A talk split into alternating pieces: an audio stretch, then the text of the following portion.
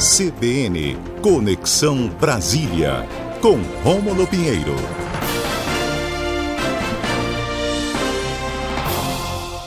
Bom dia, Rômulo. Seja bem-vindo ao Boletim Amazônia. Bom dia, Cíntia, e um bom dia a todos os ouvintes da Rádio CBN Amazônia Belém. Muito obrigada. Olha, a gente já começa falando que todo mundo que tiver alguma dúvida aí pode participar com a gente pelo WhatsApp 988-140073. Mande a sua dúvida para cá. A gente começa falando hoje, nesta coluna, sobre a CPI da Covid. Tem conversa vazada aí, conversa do presidente Rômulo. Pois é, Cíntia. Na última quinta-feira, o ministro Luiz Roberto Barroso autorizou, o funcionário determinou a autorização para o funcionamento, funcionamento da CPI da Covid lá no Senado Federal, e isso mexeu com os ânimos do presidente da República. No último sábado, então, eh, ele recebeu uma ligação do senador Jorge Cajuru, e o senador Jorge Cajuru questionando a respeito da ampliação ou da, a, da extensão dessa, dessa, dessa decisão do Supremo Tribunal Federal, e houve ali uma conversa vazada. O presidente informou ontem que não sabia da gravação, o senador disse que é, isso o presidente sabia e ficou esse dito pelo não dito, mas o que ficou muito claro ali é que houve uma combinação entre o senador e o presidente para que fosse estendido o, o alcance dessa CPI também para os governadores e para os prefeitos. Além disso, ainda houve a conversa sobre a possibilidade do impeachment também para os ministros do Supremo. Isso gerou um grande debate em Brasília, nos meios jurídicos, porque se discutiu eventuais crimes de responsabilidade do presidente da República, discutiu falta de decoro parlamentar do senador Jorge Cajuru, e já existe um, um procedimento no, no, Comitê de Ética da, do Senado contra o, senador Jorge Cajuru, é, elaborado pelo, ex, pelo filho do presidente Bolsonaro, Flávio Bolsonaro, o senador Flávio Bolsonaro, e o debate ganhou a, as manchetes do, do, do, dos jornais do país, principalmente depois que o mesmo senador Jorge Cajuru é, entrou com mandado de segurança para pedir o impeachment do ministro Alexandre de Moraes. Inclusive, ele disse isso na conversa com o presidente.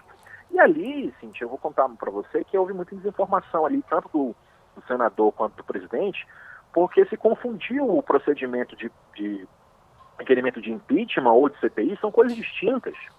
Então, o pedido de CPI ele tem que alcançar alguns requisitos lá do artigo 58 da Constituição, e são básicos, ou seja, um terço dos votos, dos pedidos, das assinaturas dos componentes da casa, um fato definido e um prazo, um fato determinado e um prazo definido. Bastando esses três requisitos, a CPI já deverá ser aberta, não passa, então, pela vontade do presidente da Casa Legislativa, nesse caso o Senado. Para os pedidos de impeachment são diferentes você bem deve lembrar que o impeachment da ex-presidente Dilma foi por determinação, foi por vontade do, do ex-presidente da Câmara, Eduardo Cunha. No caso de impeachment para ministro do STF, a deliberação é do presidente do Senado, hoje Rodrigo Pacheco. Então, para impeachment de presidente do, da República ou de ministros do STF, a vontade direta do presidente de cada casa legislativa, ou da Câmara ou do Senado. Para as CPIs, o procedimento é diferente. E isso vai ser discutido essa semana também porque o, o, o ministro Cássio Nunes de Marques foi o ministro escolhido, foi sorteado para análise do mandado de segurança do senador Jorge Cajuru para que fosse recebida a denúncia contra o ministro Alexandre de Moraes. E a jurisprudência do Supremo é pacífica nesse sentido, no entendimento de que uh, os requisitos para a abertura do processo de impeachment de um ministro do STF passam unicamente pela vontade do presidente do Senado e não se pode obrigá-lo a tomar essa decisão. Agora, é, refletiu muito, muito aqui no, no meio jurídico aqui em Brasília. É, é inclusive, é, esse áudio foi até divulgado, né? O senador Jorge Cajuru, ele divulgou essa conversa, né? Entre ele e o presidente da República, Jair Bolsonaro. E depois, nas suas redes sociais, olha, ele até disse que lamentou que muitos dos seus seguidores pensem que ele tem alguma coisa pessoal por ter pedido o um mandado de segurança no Supremo Tribunal Federal. O que, que você acha disso, hein? Pois é, na verdade, esse mandado de segurança no Supremo Tribunal Federal tem, tem o, o, o, fim dele vai ser na própria mão do ministro Cássio Nunes, porque a jurisprudência é pacífica, não tem como você obrigar o presidente do Senado, inclusive foi feita foi feito um pedido é, na, pelo próprio pelo, advogado Bandeira de Mello, na época do apagão aéreo, e outras CPIs que aconteceram, nesse mesmo sentido, forçar o ministro do STF para determinar que o presidente do Senado aceitasse uma CPI. E na época, o que isso foi em 2015, salvo engano, é, o julgamento foi 10 a 0. Ou seja, só não foi 11 a 0 porque o Marco Aurélio foi estava impedido de julgar aquele caso em, em razão de ter relação aí com, com as partes. Então isso declarou suspeito. Mas já a jurisprudência do Supremo nesse sentido é pacífica. A, as, as normas constitucionais para que se abra um processo de impeachment contra o ministro do Supremo dependem da deliberação do presidente do Senado. Não se pode, então, outro ministro determinar que o presidente do Senado é, determine a abertura de um processo de impeachment. Então, você tem a, a, a perspectiva dentro do, do, Congresso Nacional, dentro do, do, aqui em Brasília, por exemplo, Cíntia, de que, em que pese o ministro Cássio Nunes está, nesses últimos tempos, marcado aí por decisões favoráveis ao presidente Bolsonaro, mas é muito improvável que esse mandato de segurança tenha, tenha, tenha é, validade ou tenha respeitabilidade aqui no Congresso, aqui no, no, no, STF, porque já há um posicionamento pacífico nesse sentido. Lembrando que agora à tarde, também amanhã à tarde, vai sair o relatório da CPI no Senado, em que o presidente busca essa ampliação para que estados uhum. e, e municípios também, ou governadores e prefeitos respondam, mas também há um outro problema jurídico, porque já vem, inclusive, acontecendo essa responsabilidade para estados e municípios. É bom lembrar que o próprio governador do Rio de Janeiro, ele foi afastado recentemente em razão desses desvios de verbas aí no combate à Covid, à COVID nos hospitais de campanha. Então você vê que essa tentativa de, essa narrativa de que uh, os estados e municípios, os governadores e prefeitos não respondem por isso, ela é, ela é, ela é frágil. E uhum. aí a ideia, na verdade, é ampliar o escopo da CPI para esvaziá-la, já que nós teremos muitos é, participantes aí nesse procedimento e pouco tempo para investigá-los. Mas é aguardar essa semana para ver o que, que, vai acontecer aqui em Brasília. Agora o ambiente está bastante tenso por aqui. Já, já, fala alguma coisa aí sobre esse resultado da CPI? Se, é, deve ser analisado, que deve ser apresentado hoje à tarde? Já tem alguma? Não, não. A, a princípio, os senadores estão divididos a esse respeito, né, com relação à ampliação do escopo, ou seja, do, do objetivo da CPI. Uhum. Há uma divisão, não se tem ainda uma parcial.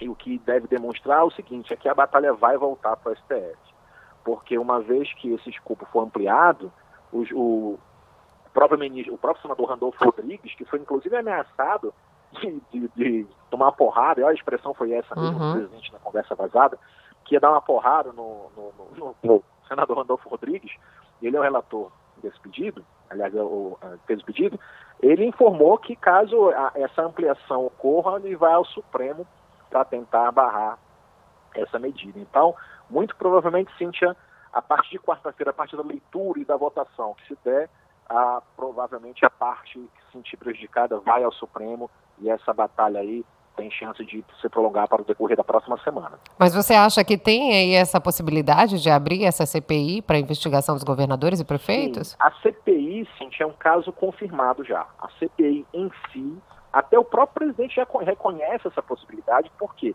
porque o ministro Barroso determinou a abertura da CPI. Já foi um caso já decidido, não, houve recurso dessa decisão do ministro Barroso. Então, o Senado está obrigado a abrir a CPI, uma vez que os requisitos do artigo uhum. 38, aliás, 58, para o terceiro da Constituição, estão preenchidos. Um terço das assinaturas, o fato definido e o prazo. Então, o presidente do Senado aqui é obrigado a abrir a CPI. O próprio presidente já aceitou, porque não tem escolha. Agora, a briga é saber se, se vai ficar restrito ao presidente da República, no caso aqui, não é nem ao presidente, uhum. são os fatos ocorridos em Manaus. É outro também a guerra de narrativas que, na prática, a gente no, no, no mundo jurídico não observa isso, mas é uma guerra de narrativa para convencer talvez a população.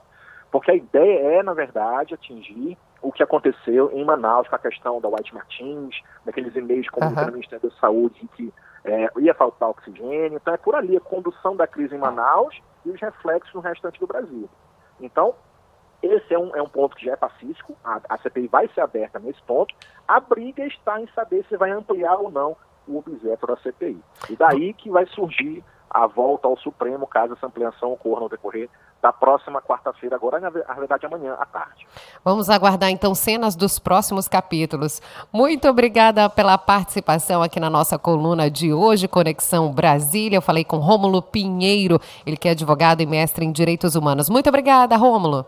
Muito obrigado, Cintia. Um abraço e até a próxima terça. Até. Tchau, tchau.